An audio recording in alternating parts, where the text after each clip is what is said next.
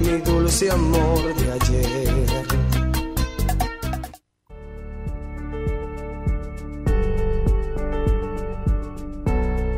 Auspicia este programa Obra Social de la Unión de Trabajadores de Carga y Descarga de la República Argentina. Más de 30 años cuidando la salud del trabajador y su familia. La opción para tu salud. Informes al WhatsApp 11 23 38 82 31, de lunes a viernes de 9 a 16.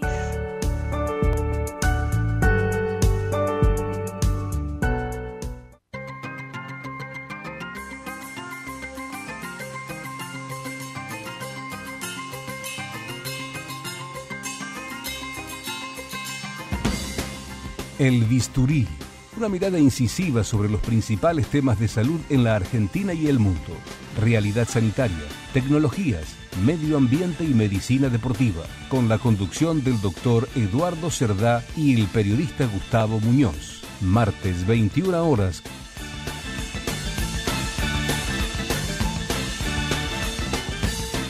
Muy buenas noches. Aquí estamos una vez más, como todos los martes a las 21, aquí en Radio del Pueblo, a M830, con un capítulo más de El Bisturí, este programa que hace muchos años dedicamos al universo de la salud, de la calidad de vida, de la medicina, eh, de la nutrición, medicina deportiva, bueno, tantos temas que solemos tocar en este espacio que hacemos con tanto cariño. Mi nombre es Gustavo Muñoz. Hoy lo tenemos ausente al creador de este programa y conductor este, habitual, el doctor Eduardo Cerdá, que está atendiendo algunas cuestiones familiares que le han impedido venir. Esperemos tenerlo rápidamente de vuelta por aquí para este, que esté al frente de los micrófonos y del programa. Bueno, tenemos un montón de cosas para compartir con ustedes. Esperemos que nos alcance la hora eh, que tenemos disponible. Hay mucha, mucha información, cosas muy interesantes. Tenemos una charla telefónica muy, pero muy piola, este, con un tema que nos va a interesar seguramente. Eh, bueno, vamos por lo pronto con las vías de comunicación de El Bisturí. Tenemos un correo electrónico que es elbisturídelpueblo.gmail.com elbisturídelpueblo.gmail.com. También nos pueden escribir a la línea de WhatsApp 114427 2562 4427 2562.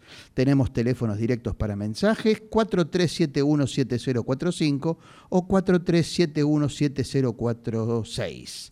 Eh, en este momento mm, tenemos, estamos haciendo eh, un vivo por Instagram eh, la cuenta de El Bisturí es El Bisturí-Radio del Pueblo.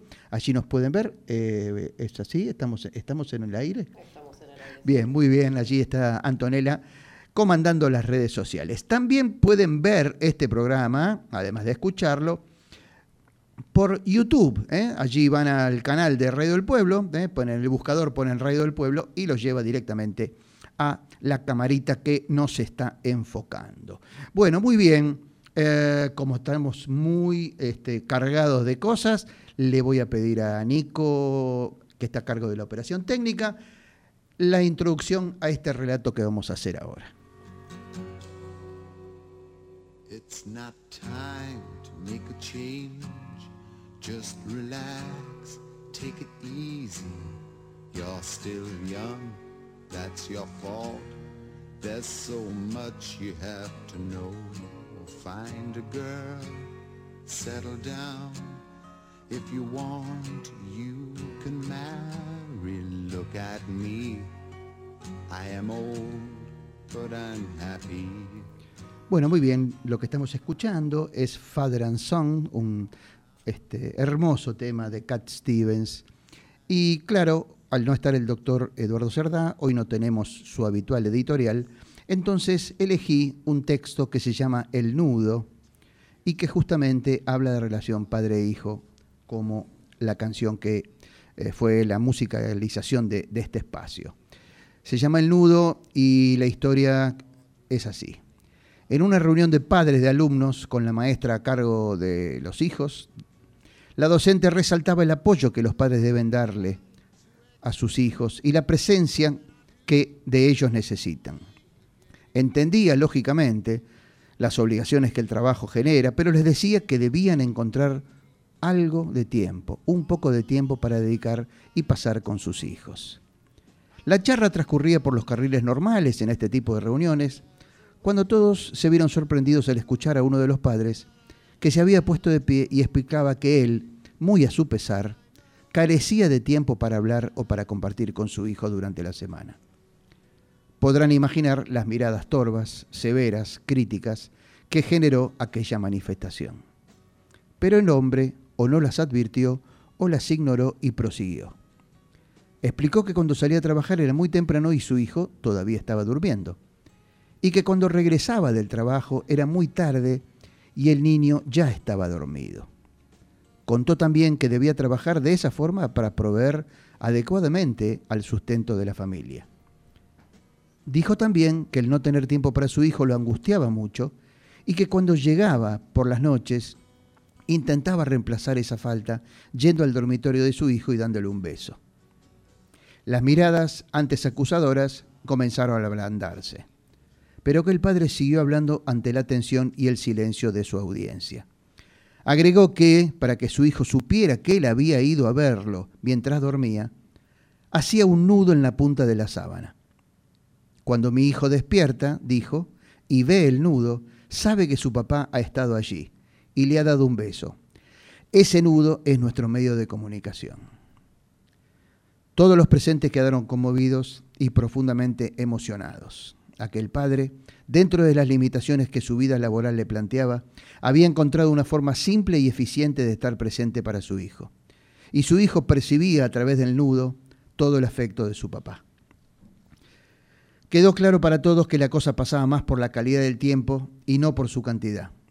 Simples detalles como un beso y un nudo en la punta de una sábana significaban para aquel hijo muchísimo más que un montón de regalos, disculpas vacías o excusas atendibles. Los que somos padres hemos podido comprobar que un beso o un abrazo recubiertos de amor y cariño pueden curar el dolor de cabeza, el golpe de la rodilla o el miedo a la oscuridad. El nudo en la sábana seguramente tenía ese mismo mágico poder curativo.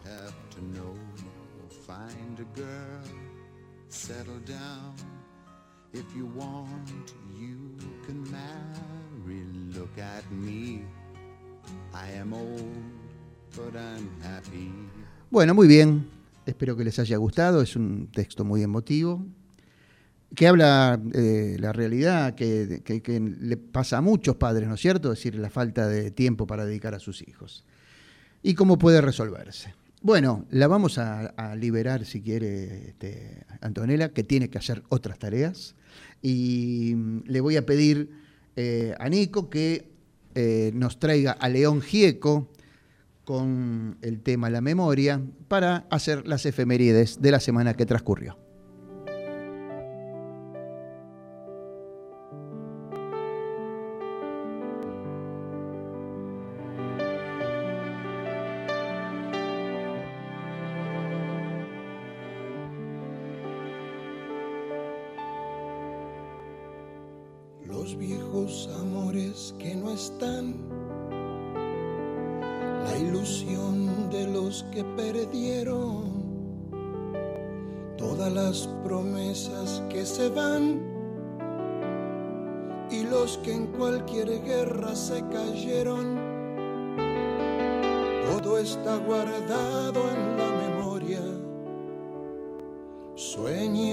Así es, todo está guardado en la memoria. Veamos algunas cosas guardadas de eh, los días que han transcurrido desde nuestro último programa.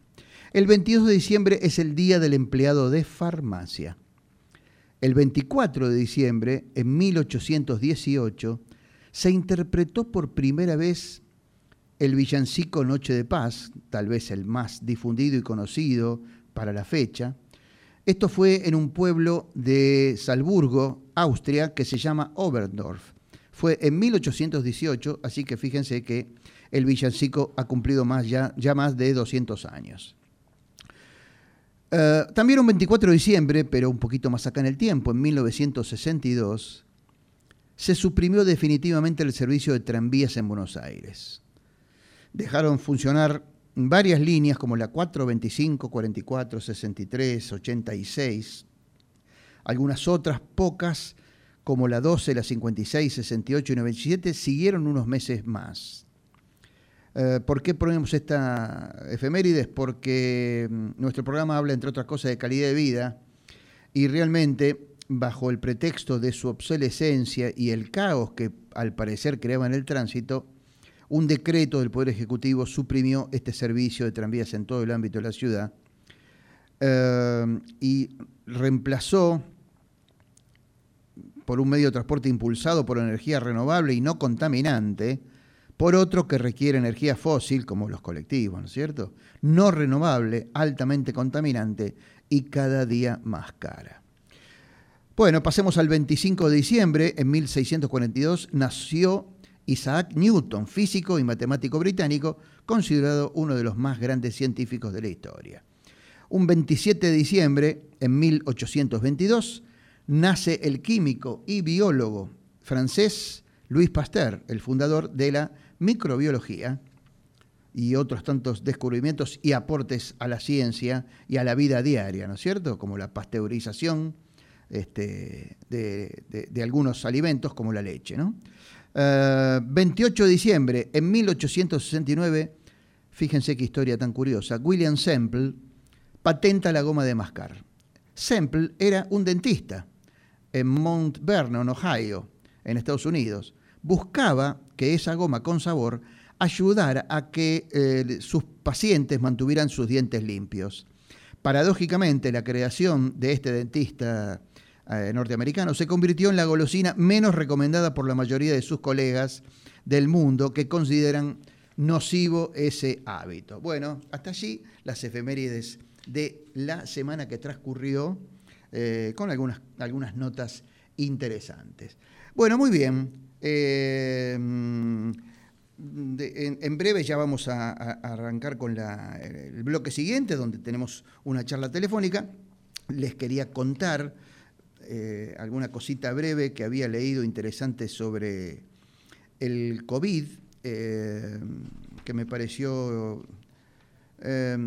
bueno, a ver, eh, la OMS, la Organización Mundial de la Salud, en colaboración con asociados, redes de expertos, autoridades eh, de diferentes países, instituciones, investigadores, ha estado vigilando y evaluando la evolución del SARS-CoV-2 desde enero 2020. Esto lo sabemos, ¿no?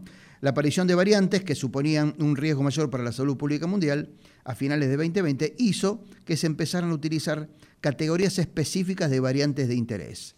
Variante de interés, la sigla VOI, B corta o I. O variante preocupante, que es la sigla VOC, VOC, con el fin de priorizar el seguimiento y la investigación a escala mundial. Em, alfa, beta, gamma, delta y omicron son las cuatro VOC, o sea, variantes preocupantes. Y las VOI, entre las VOI están eta, iota, kappa y lambda. Em, sobre las cuatro variantes de interés, estas últimas, kappa es la cepa que proviene de delta, ciertamente menos contagiosa y menos frecuente. ETA fue detectada en Nigeria en diciembre de 2020. Iota se extendió rápidamente en la ciudad de Nueva York a partir de noviembre de 2020 y Lambda se, eh, se identificó perdón, por primera vez en Perú en agosto del año pasado, o sea, el 2020. Así que bueno, este, ahí tienen una clasificación más de este, las variantes y las cepas del COVID. Eh, ¿Tenemos la comunicación? Sí, vamos entonces a la introducción musical, Nico.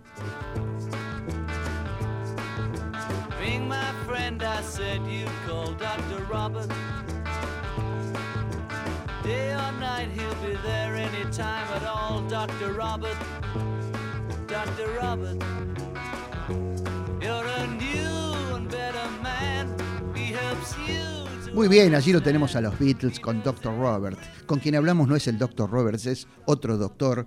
Eh, el doctor Lomerto Lolago es médico egresado de la UBA, clínico y gastroenterólogo. Y desde 1995 es también médico homeópata.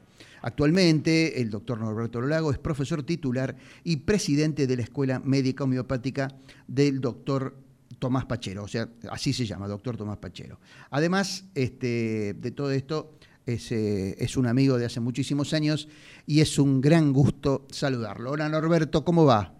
Gustavo, buenas noches, ¿cómo estás vos? ¿Qué dicen? ¿Cómo están todos? Muy bien, muy bien. Bueno, primero que nada, muchísimas gracias por dedicarnos estos minutos en el final de un día que seguramente fue agotador, porque has trabajado y hace un calor bárbaro, me imagino. este, intenso, sí. sí, así que bueno, este, te vamos a, sacar unos minutitos nomás. Eh, en realidad, la charla este, la, quería orientarla a, a ver cómo se cruzan los caminos del COVID y la homeopatía, este, que nos resultó algo interesante de conocer. Sí, sí, gracias. Bueno, eh, bueno, en principio gracias por la invitación. La verdad que para mí es un gusto. Eh, los, los sigo habitualmente a vos y a Eduardo, así que es un placer escucharlos. Bueno, muchas eh, gracias. Em, con respecto al tema de la homeopatía y el COVID, que esto es una cosa muy interesante porque ha sorprendido no solo a los médicos, a toda la humanidad, eh, nunca, nunca se nos ocurrió, no sé, hace muchos años que nos conocemos y creo que nunca hablamos del tema de las pandemias. Claro, es verdad, es verdad.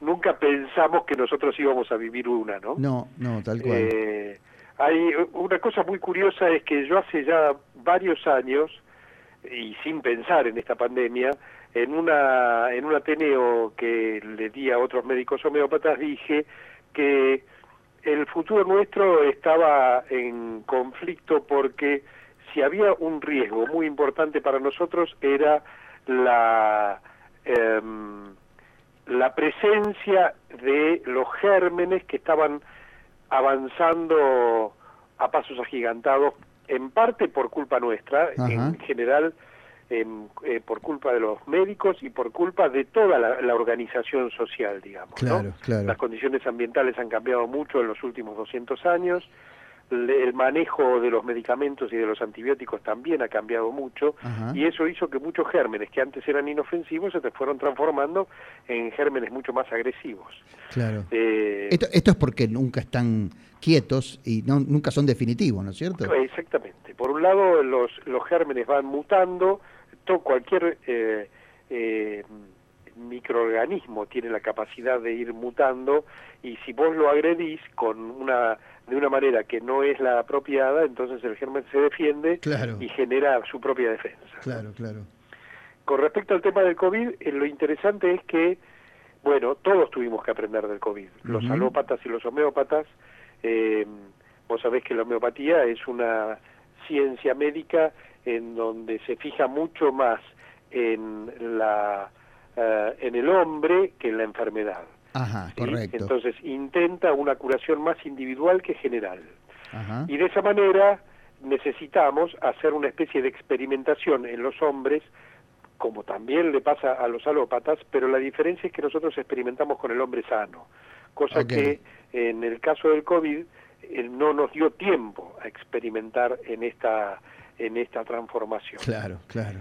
Te quiero decir, te, explico brevemente para que entendamos esto. La homeopatía actúa muy bien sobre todas las enfermedades crónicas, todas.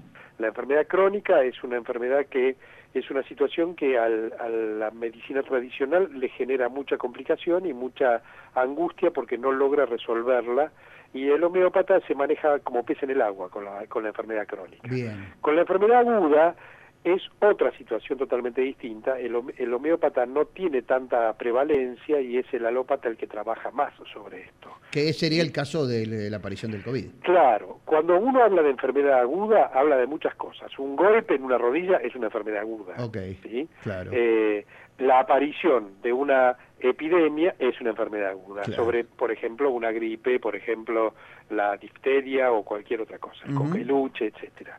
Entonces... justamente porque carecen de cronicidad, ¿no es cierto? Exactamente, es una cosa que se resuelve hacia la curación o hacia la muerte, pero nunca pasa a la cronicidad, es así. Entonces, ¿qué es lo que el homeópata hace a diferencia del alópata? Lo que hace es analizar individualmente cuál es la, eh, la forma en que se manifiesta la enfermedad en cada uno de los individuos. Si, vino, si el COVID vino a enseñarnos una cosa es la imprevisibilidad.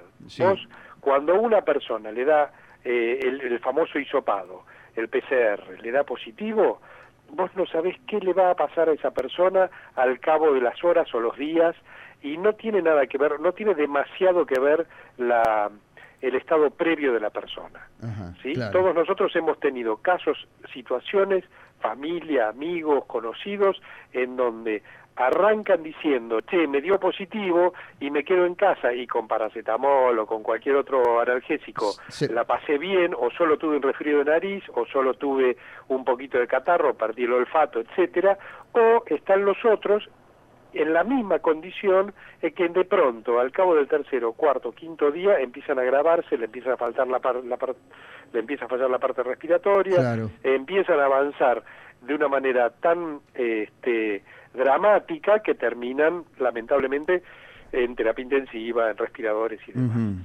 Este, este bichito nos ha enseñado que en este sentido nosotros no podemos prever una eh, hacia dónde vamos a rumbear a partir de un hisopado positivo. Claro, ¿Vamos bien? claro. Bien. Entonces, ¿qué hace la homeopatía en esto? A ver.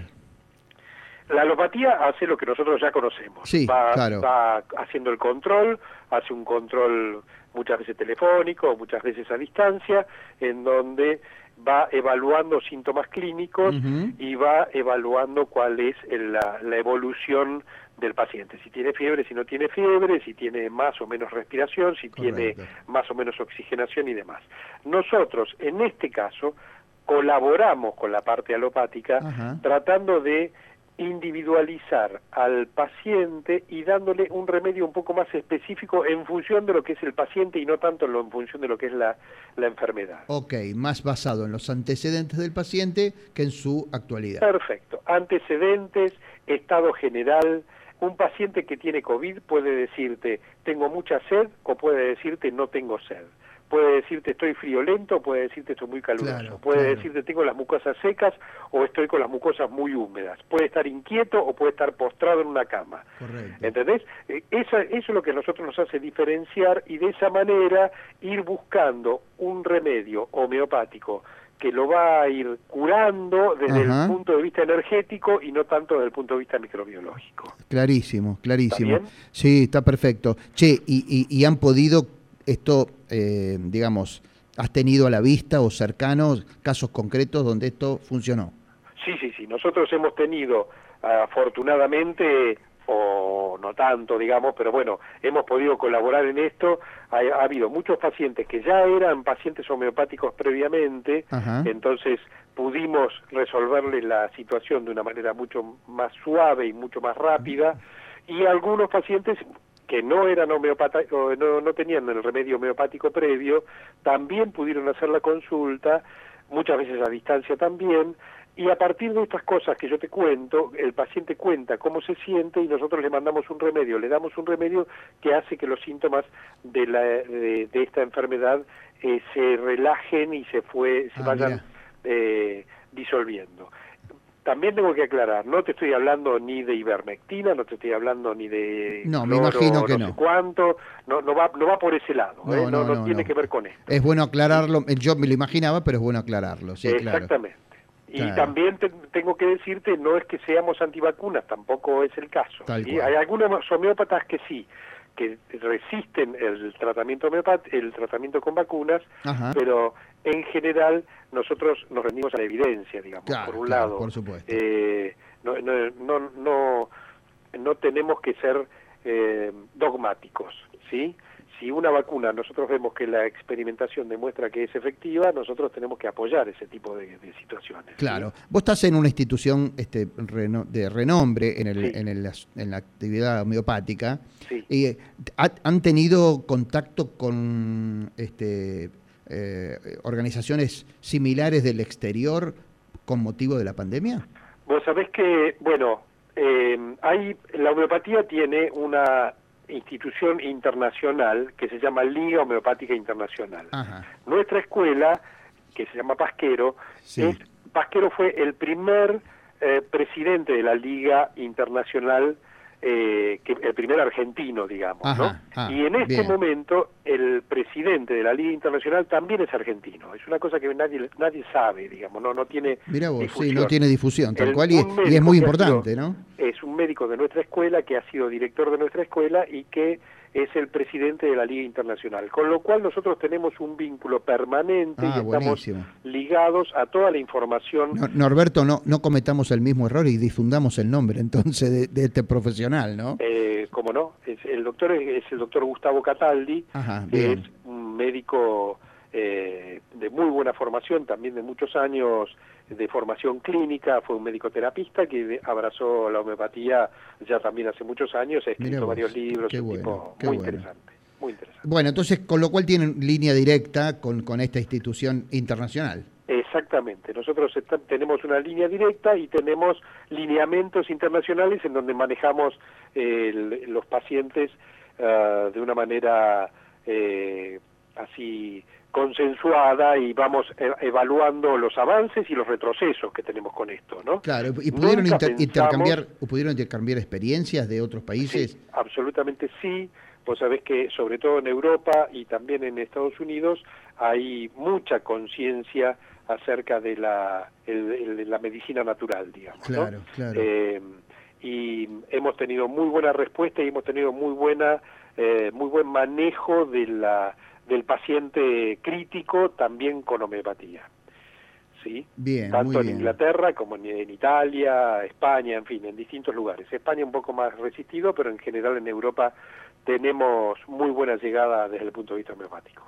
Eh, mm, la, la última, Lo- los, mm, eh, los medicamentos que ustedes suministran a- al paciente con COVID, que también es paciente de ustedes por la homeopatía, ¿han variado con la, el cambio de las cepas? Eh, en general, no si el, si el síntoma en el paciente no cambia. Ah, ok. Si el paciente se mantiene, como te decía antes, muy sediento, muy o sin sed, para ese para ese paciente el remedio va a ser el mismo, ah, independientemente de la cepa. Sí tengo que decirte que nosotros nunca pensamos que esto se iba a terminar hace tres meses atrás. Claro, Siempre claro. estuvimos muy atentos, siempre pensamos que esto iba a repicar, siempre pensamos que el, el, el bichito es muy inteligente, aunque no lo, aunque no tenga inteligencia, es un, es una es una es una estructura que se va adaptando a la situación de una manera eh, muy dinámica. Claro, claro. ¿sí? Bueno, y en, y en realidad, aunque no es una enfermedad aguda, este, parecería que en el tiempo va a empezar a, a replicar año tras año, con lo cual, si bien no será crónica, eh, por lo menos será habitual, ¿no? Absolutamente sí, esto va a ser una enfermedad aguda que se va a repetir por brotes. Claro. ¿sí? claro. y que esto no se termina aquí, esto es una cosa que vino vino para quedarse. Eh, nosotros tenemos que acostumbrarnos a adoptar algunas medidas que son sanitarias en general, eh, que son de, de medio ambiente también y que tienen que ver con los cambios también dentro de la medicina. ¿no? Bueno, bueno. Norberto, mira, supongo yo que quizás hay gente que nos está escuchando y que está interesada en eh, saber un poquito más sobre la homeopatía, ¿viste? Hay, Sí. hay quienes saben muy poco. ¿Hay alguna página web eh, que la gente pueda visitar? Eh, ¿El Instituto Pasquero tiene al- alguna eh, forma de comunicarse, algo así? Sí, sí, sí, sí. Vos, eh, cualquiera que le interese, pone Escuela Médica Homeopática Doctor Pasquero en Internet y le van a aparecer todos los links para interesarse. Bien, este año eh, hemos, hemos estado haciendo cursos eh, por Internet en estos dos años y hemos dado cursos presenciales y semipresenciales, Ah, algunos cursos a distancia. Hemos dictado clases a toda Latinoamérica en estos años y ahora estamos con la campaña de tratar de retomar, si el si la pandemia nos deja, la actividad presencial, que para nosotros es fundamental, ¿viste? El Claro, contacto sí, seguro, eh, eh, para nosotros es muy importante. Me imagino. Así que cualquiera que entre en cualquier página de internet nos encuentra en- entre los primeros renglones. Digamos que el apellido que estamos diciendo es, es pronuncia Pasquero, pero se escribe Pazchero, ¿no es cierto? Pasquero, exactamente. Sí, sí, así sí. eso lo ponen en el buscador de internet y van a encontrar las páginas de referencia. Tal cual. Norberto, mil gracias por esta charla, me resultó sumamente interesante y clarificadora. Gustavo, quedo a tus órdenes como siempre y te agradezco a vos la oportunidad, sí, como siempre. Un gran abrazo, Un Abrazo grande y un cariño Eduardo. Bueno, gracias, gracias. Bueno, escuchamos al doctor Norberto Lago, que además de clínico y gastroenterólogo, es médico eh, homeópata, y nos contó este, cómo, cómo se han eh, cruzado los caminos del COVID y la homeopatía. ¿eh? espero que les haya resultado tan interesante como me resultó a mí. Estamos un poquito pasados de, del tiempo que nos debe, que nos marca la grilla de nuestro programa, así que como decía Carlito Balá, sin solución de continuidad, vamos a escuchar nuevamente a los Beatles que nos da la introducción al próximo capítulo. You better keep your head, little girl, I won't know where I am. You better run for your life if you can, little girl. Hide your head in the sand, little girl. Catch you with another man, that's the end, little girl. Muy bien, ahí escuchamos a los Beatles con Run for Your Life, o sea, corre por tu vida. Y corre por tu vida porque vamos a hablar del ejercicio físico como el gran aliado para combatir la ansiedad. Pero previo a empezar, les cuento que nos ha escrito eh, Juan José de Palermo, que siempre está allí escuchándonos, muy bueno el programa, contento con que continúen sin pausa y vaya mi deseo de un buen año al equipo del Bisturí, Juan José de Palermo. Gracias, Juan José. Un gran abrazo y gracias por estar allí siempre escuchándonos. Bueno, muy bien. Eh, corre por tu vida, decían los Beatles. Y, íbamos decía que hablábamos del ejercicio físico que se eh, ha transformado en el aliado menos pensado para combatir la ansiedad. Por definición, la ansiedad se trata de un estado de preocupación y miedo intenso eh, excesivo y continuo ante situaciones cotidianas, que es posible que produzca taquicardia, respiración agitada, sudoración y sensación de cansancio. Las personas que sufren de ansiedad saben que sus efectos pueden afectarle durante años o incluso en gran parte de sus vidas. Por supuesto, no existe un remedio simple para deshacerse por completo de los pensamientos y sentimientos de ansiedad pero investigadores recientes muestran que hacer ejercicio regularmente durante al menos tres meses puede reducir en gran medida los niveles de ansiedad entre los pacientes. Las terapias actuales para combatir la ansiedad incluyen la terapia cognitivo-conductual, conocida como TCC, que puede llevar mucho tiempo, y medicamentos psicotrópicos que a menudo producen efectos no queridos, ¿no es cierto?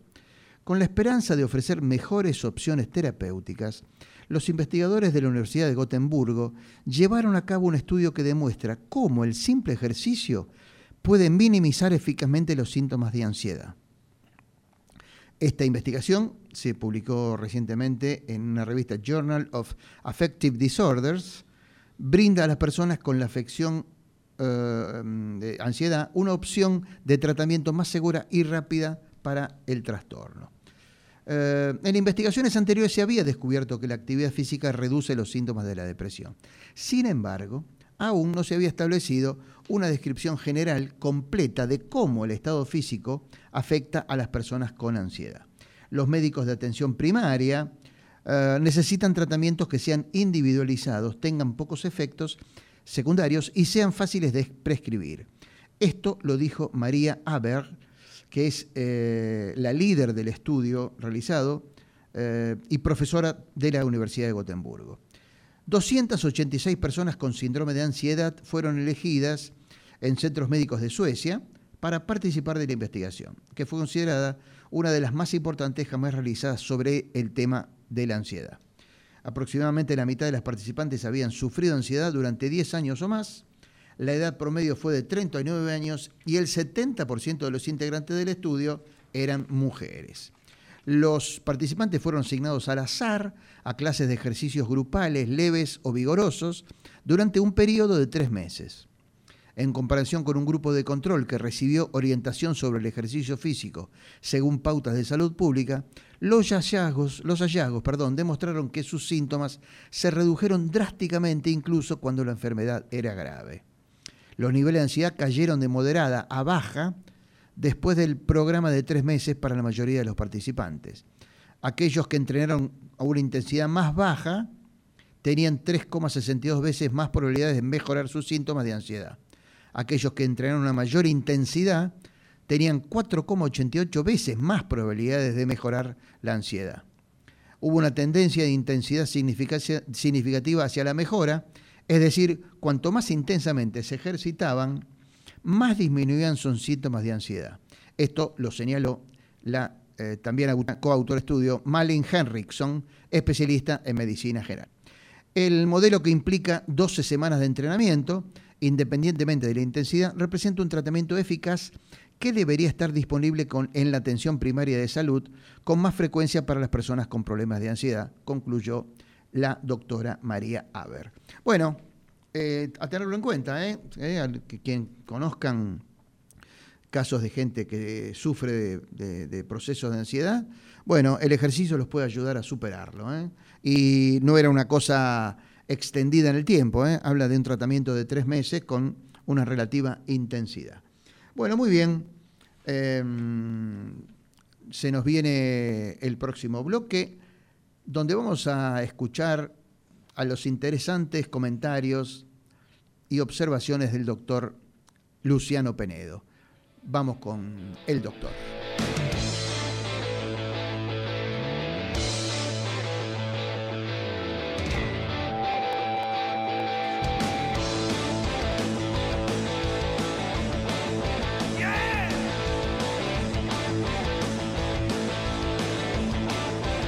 Bueno, escuchamos al doctor Penedo. Hola, buenas noches. ¿Cómo les va? Espero que hayan pasado una feliz Navidad. Hoy les voy a hablar sobre dos noticias. Una que puede considerarse negativa, podría decirse hasta perversa en este momento de la humanidad, y la otra referida al logro de un equipo de científicos argentinos a favor de la humanidad. Primero voy a tratar la negativa. Eh, está circulando por WhatsApp un mensaje que asegura que se anuló la vacunación universal contra el COVID-19. Según este mensaje, esto lo efectivizó, fue un fallo de la Corte Suprema de Justicia de Estados Unidos. Eh, este artículo o pseudoartículo comienza diciendo que existe una gran victoria para la libertad contra la tiranía sanitaria mundial, porque la Corte Suprema de los Estados Unidos de Norteamérica anuló la vacunación universal. Continúa expresando, los especialistas en enfermedades infecciosas de Estados Unidos, Bill Gates, Anthony Fauci y Big Pharma, perdieron una demanda ante la Corte Suprema de Estados Unidos al no demostrar que todas sus vacunas durante los últimos 32 años eran seguras para la salud de los ciudadanos del mundo. En otro párrafo dice, la demanda científica fue presentada por un grupo de científicos médicos, encabezados por el senador Robert F. Kennedy Jr., quien dijo, la nueva vacuna COVID-19 debe evitarse por todos los medios. Según este artículo, las vacunas de ARN interfieren directamente en el material genético del paciente y por lo tanto alteran el ADN individual, lo cual, según ellos, es considerado una manipulación genética prohibida ya por el Tratado de Nuremberg en 1945. Debido a la modificación del ADN, los efectos secundarios que podría producir las vacunas con ARN no podrían ser tratados porque el defecto genético producido sería eterno. Bueno, muy bien. Eh, realmente un mamarracho imposible de sostener este, evidentemente esto es una de las llamadas noticias falsas. Este, ahora seguramente nos lo va a aclarar este, eh, Luciano. Pero también querría preguntarle si, si algo de esto, de estas barbaridades que comentó Luciano, han tenido algún fundamento, alguna argumentación que les dé sustento, ¿no es cierto? Algo así. Bueno, todo esto es una gran sarta de disparates y una gran mentira generada posiblemente por los antivacunas del mundo para producir miedo a la vacunación.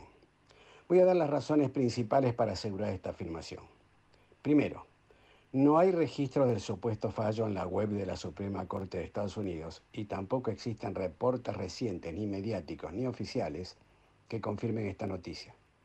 la cual fue publicada por primera vez en la web de una radio de Nigeria a fines de mayo del 2021, pero posteriormente se eliminó de las páginas y se, publicó un desmentido días después. Segundo, Bill Gates nunca ha sido un especialista en enfermedades infecciosas. Como todos sabemos, ni siquiera es médico.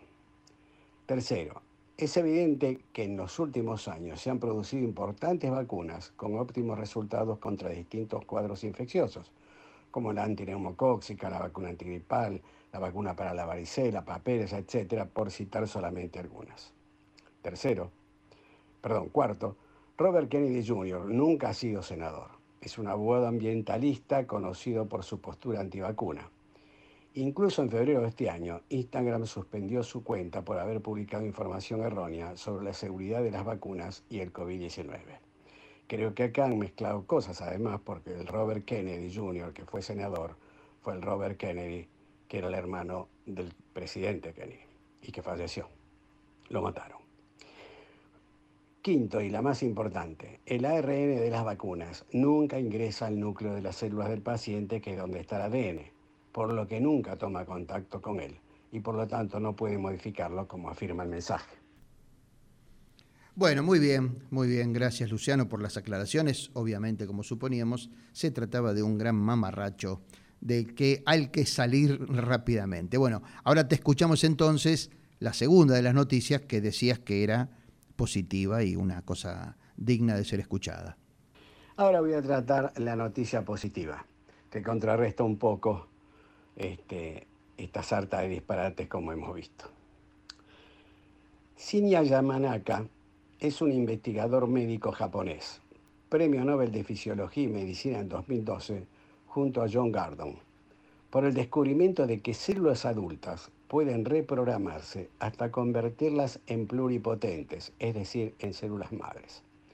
Hasta los trabajos de Yamanaka, las células madres solo podían obtenerse de médula ósea o de cordón umbilical. Sin embargo, el investigador japonés encontró el modo de transformar células comunes en células madres. Logró reprogramarlas, o si se quiere, formatearlas, volverlas a cero, desdiferenciarlas. Las células madre son células pluripotenciales, es decir, que tienen el poder de transformarse en células de cualquier tejido, ya sea piel, neuronas, células del aparato digestivo, cardíacas, etc. En nuestro país, el investigador del Instituto Leluar, Fernando Pitosi, con un equipo, basándose en los descubrimientos de Yamanaka, transformaron células de la piel en células madre y luego las convirtieron en neuronas, lo cual les permitió entender cómo funciona una clase de epilepsia que afecta a los chicos. Muy bien, muy bien. Bueno, eh, ahí estamos entrando en tema y la cuestión se pone interesante. ¿De qué tipo de epilepsia, se me ocurre preguntar, eh, a, Luciano estamos hablando? Se trata de la llamada epilepsia benigna, una enfermedad que en el 50% de los casos pareciera que se curará sola alrededor de los 20 años del paciente. Se pensaba que era debido a cierta inmadurez de las neuronas. El trabajo de Pitosi y colaboradores probó que es así. Fue el resultado de más de una década de trabajo y acaba de ser publicado en la prestigiosa revista Stem Cell Research and Therapy. ¿Qué hicieron los investigadores? Tomaron células de la piel de pacientes con este tipo de epilepsia, las reprogramaron o formatearon para que tuvieran el potencial de células madre, pero sin perder la información genética de la persona y luego las hicieron diferenciarse a neuronas. Pitosi dice que las convencieron de ser neuronas. Durante esta transformación y evolución posterior, confirmaron la inmadurez que sufrían estas nuevas neuronas confirmando el origen de la epilepsia simple. Quizá haya que quedarse con las últimas líneas de la publicación que efectuaron, que dicen, nuestros resultados muestran características neuronales específicas de los pacientes que reflejan inmadurez en sintonía con las imágenes inmaduras registradas en los cerebros de esos pacientes pediátricos. Bueno, muy bien, muy bien. Eh, interesante incluso la mención del profesional que, que, nombra este Luciano, con lo cual le preguntaría este, si, nos puede contar algo acerca de este doctor Pitosi. Fernando Pitosi es bioquímico y doctor en ciencias biológicas. Está en el máximo escalafón del CONICET, es investigador superior del mismo y es jefe del Laboratorio de Terapias Regenerativas y Protectoras del Sistema Nervioso de la Fundación Instituto Leluar. Con su colega del CONICET, Marcelo Kaufman, que es un experto del Hospital Ramón Mejía y del Instituto de Investigaciones en Medicina Translacional de la Universidad Austral, lideraron un equipo de casi una veintena de científicos de varios laboratorios de la UBA CONICET, de los hospitales Ramón Mejía y Alemán y de las universidades Austral y de Boston. Este trabajo, evidentemente, es una muestra más, a pesar de opiniones contrarias del propio gobierno, del valor del mérito y de la capacidad y posibilidades de nuestros científicos, a pesar del pobre apoyo de los gobiernos a la investigación, como lo demuestra desde hace mucho tiempo los bajos sueldos del CONICET. Bueno, estas han sido las dos noticias, espero que les hayan interesado y nos volvemos a encontrar el martes de la semana que viene. Bueno, muy bien, así escuchamos entonces estas noticias que nos traía el doctor Luciado Penedo en su espacio semanal aquí en el Biturí. Muy interesante, el tema de las células madres siempre es interesante y como este, tiene eh, avances día a día, siempre es bueno escuchar qué hay de nuevo al respecto. Bueno, muy bien, eh, vamos a hacer la apertura del próximo bloque y también su introducción musical.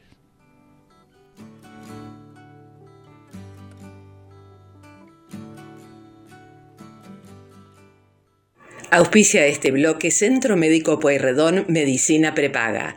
Planes acordes a tus necesidades, individuales y grupos familiares. Avenida Pueyrredón 1341, teléfono 416 6000. 416 6000.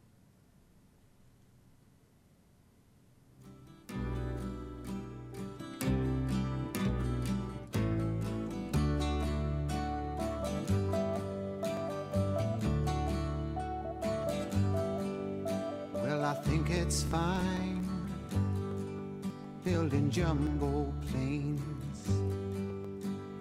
taking a ride on a cosmic train. Switch on summer from a slot machine. Just get what you want to if you want, as you can get anything.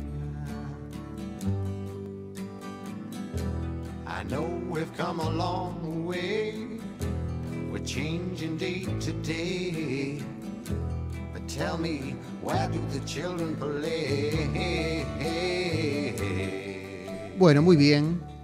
Eh, hoy es noche de los Beatles y de Cat Stevens, lo escuchamos eh, cantando ¿Dónde juegan los chicos? ¿Y por qué pusimos este tema? Porque vamos a hablar de un tema, de, de una cuestión ciertamente preocupante respecto al cambio climático. La comunidad científica advierte que no podemos esperar que pase la pandemia para ocuparnos de los problemas que genera el cambio climático. El reloj corre, dice esa comunidad científica, mientras el mundo entero se preocupa por superar la crisis sanitaria desatada por la pandemia de coronavirus en todo el planeta, desde la comunidad médica y científica miran no con menos preocupación lo que ocurre con el cambio climático a nivel global. La salud ya está siendo dañada por el aumento de la temperatura global y la destrucción del mundo natural, una situación sobre la que los profesionales de la salud han estado llamando la atención durante décadas. Esto lo aseguran los especialistas en un documento publicado en 233 revistas científicas internacionales. O sea, no es un comentario aislado de un, tipo que se muestra preocupado. No, no. Eh, la comunidad científica nos está diciendo que hay que tomar medidas urgentes y que no podemos eh, escudarnos en la pandemia para eh, soslayar la cuestión del cambio climático. La editorial de la nota o de ese trabajo insta a los líderes mundiales a transformar las sociedades y las economías apoyando el rediseño de sistemas de transporte, de las ciudades, la producción, la distribución de alimentos y los mercados para las inversiones financieras y para los sistemas de salud. Esto requerirá, dicen, una inversión sustancial pero tendrá enormes beneficios positivos. Incluida la reducción de la contaminación del aire, el aumento de la actividad física y la mejora de la vivienda y la dieta. La ciencia es inequívoca, dice el, trabajo. Un aumento global de 1,5 grados centígrados por encima del promedio preindustrial y la pérdida de continuidad, de, eh, perdón, la pérdida continua de biodiversidad corren el riesgo de un daño catastrófico para la salud que será imposible de revertir, advirtieron. A pesar de la preocupación necesaria del mundo por el COVID, no podemos esperar a que pase la pandemia para reducir rápidamente las emisiones. En el artículo los expertos pidieron a los gobiernos que hagan todo lo posible para mantenerse por debajo de un aumento global de la temperatura del planeta de 1,5 eh, grados centígrados y para proteger el medio ambiente con el fin de evitar una catástrofe para la salud mundial. Esto solo puede lograrse si las naciones más ricas actúan más rápido y hacen más para ayudar a los países que ya sufren temperaturas más altas. 2021 tiene que ser el año en que el mundo cambie de rumbo. Nuestra salud depende de ello, aseguraron. El calentamiento global es una amenaza para la salud. Además de los problemas derivados directamente de la contaminación, la Organización Mundial de la Salud alertó que provocará que enfermedades infecciosas como la malaria, el cólera o el dengue se propaguen por muchas más zonas del planeta. Asimismo, el calor extremo hará que aumenten las enfermedades cardiovasculares y que aparezcan muchos más problemas respiratorios como alergias o asma, también debido a la contaminación atmosférica de las ciudades. Los profesionales de la salud y las revistas de salud advirtieron durante décadas sobre los efectos severos y crecientes del cambio climático, incluidas las temperaturas extremas, los fenómenos meteorológicos destructivos y la degradación de ecosistemas esenciales. El impacto del cambio climático afecta de manera desproporcionada a las personas más vulnerables de la sociedad, incluidos los niños y las personas mayores, las minorías étnicas, las comunidades más pobres y las personas con problemas de salud subyacentes, termina diciendo el estudio, realmente preocupante, agrego por mi cuenta, ¿eh? este, como ven, la cuestión es muy seria, muy grave y no puede ser desatendida. Bueno, muy bien. Em, vamos a ir ahora al bloquecito que le dedicamos a la actualización del COVID para ir terminando el programa de hoy. Auspició este bloque Centro Médico Pueyrredón Medicina Prepaga.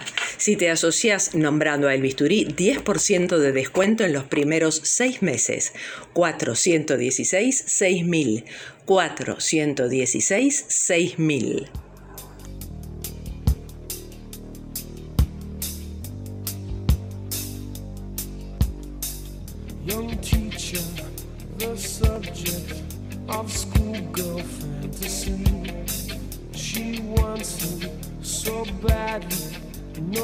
What she wants to be.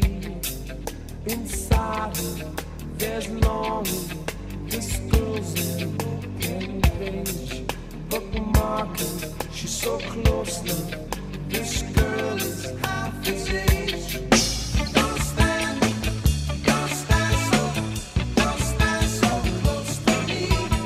Bueno, muy bien, hay que hacerle caso de Polis en esta situación de tantos contagios nuevamente. No te pares cerca de mí, dice Polis. Y dice Patricia de Belgrano, último programa del año, los felicito y los acompaño como cada martes. Gracias Patricia por estar allí como siempre. Esperemos que haya sido de tu agrado el programa de hoy. Eh, empecemos con una, con una mala de las noticias de COVID. Los centros de testeo porteños funcionan como con un refuerzo de seguridad luego de la agresión a un médico. Eh, lo aseguró este, este, esta situación de refuerzo de seguridad el jefe de gabinete de la Ciudad de Buenos Aires, Felipe Miguel. La Asociación de Médicos Municipales de la ciudad había decidido una medida de fuerza y no prestar servicios, pero finalmente levantaron el paro que habían anunciado el sábado 25. Eh, las UFU eh, ya están funcionando con normalidad, con un refuerzo de seguridad, aseguró el funcionario el domingo 26. Señaló que se había realizado la anuncia policial por la agresión que sufrió el viernes 24 el médico Oscar Swarkman, responsable de la, UFO, de la UFU del Hospital Santoyani. Una verdadera locura. Escuché una síntesis de, esta, de, esta, de este episodio. y al pobre doctor Schwarkman alguien le dijo, ¿usted es el encargado de acá de la UFU? Sí, pum, y le puso una piña en la nariz que le quebró el tabique. Una bestialidad realmente. Eh, ojalá lo agarren al tipo y se coma algunos días preso, algo, ¿no? Bueno, eh, una, una más. Sí, tenemos tiempo para una más. ¿Cuándo y cómo terminará la pandemia? Según el experto de la Universidad de Salamanca, el doctor Miguel Marcos. La pregunta viene repitiéndose ola tras ola. ¿Cuándo terminará esta pandemia? ¿El mundo continuará así, de ola en ola de contagios por mucho tiempo más? ¿O estamos asistiendo al tramo final de esta etapa, de esta dura etapa histórica? Uh, como resumen a estas preguntas, el doctor Marcos adelantó que, en su opinión, estamos probablemente en la transición de la pandemia a la endemia. Entendiendo por el primero de los términos, es decir, la pandemia, la actual situación que existe, una infección descontrolada en todo el mundo, y la endemia es la presencia de un número de casos más o menos estable cada año en un, o en un periodo de tiempo, puntualizó, es decir, como suele suceder con los periodos de las gripes y demás. Eh, muy brevemente, una tercera noticia, tras los buenos resultados, Cancino está desarrollando una vacuna inhalada, ¿eh? este, se inhala, contra el COVID-19. El presidente de Cancino Biologics, Pierre Morgan, con todos los detalles sobre esta vacuna de una sola dosis eh, que ya tiene autorización de emergencia en 11 países, entre ellos la Argentina, junto con Ecuador, México, Chile, China y demás. Nuestra vacuna da una protección del 91% para prevenir casos graves de COVID. Eh, estamos desarrollando una versión inhalada que protege aún más a la persona. Bueno, muy bien, se nos ha ido el tiempo, eh, pudimos comentar casi todo lo que queríamos. Espero que haya sido de su interés. Eh, nos vamos a encontrar el próximo martes aquí en la AM830 Radio del Pueblo. Gracias Nico en la conducción técnica, gracias Antonella en redes sociales y teléfonos. Mi nombre es Gustavo Muñoz, este programa continuará el próximo martes, esperemos que ya con la presencia de mi amigo el doctor Eduardo Selva. Que tengan un muy buen final de este año 2021, que comiencen excelentemente el 2022 y nos encontramos el próximo martes. Chao, muchas gracias.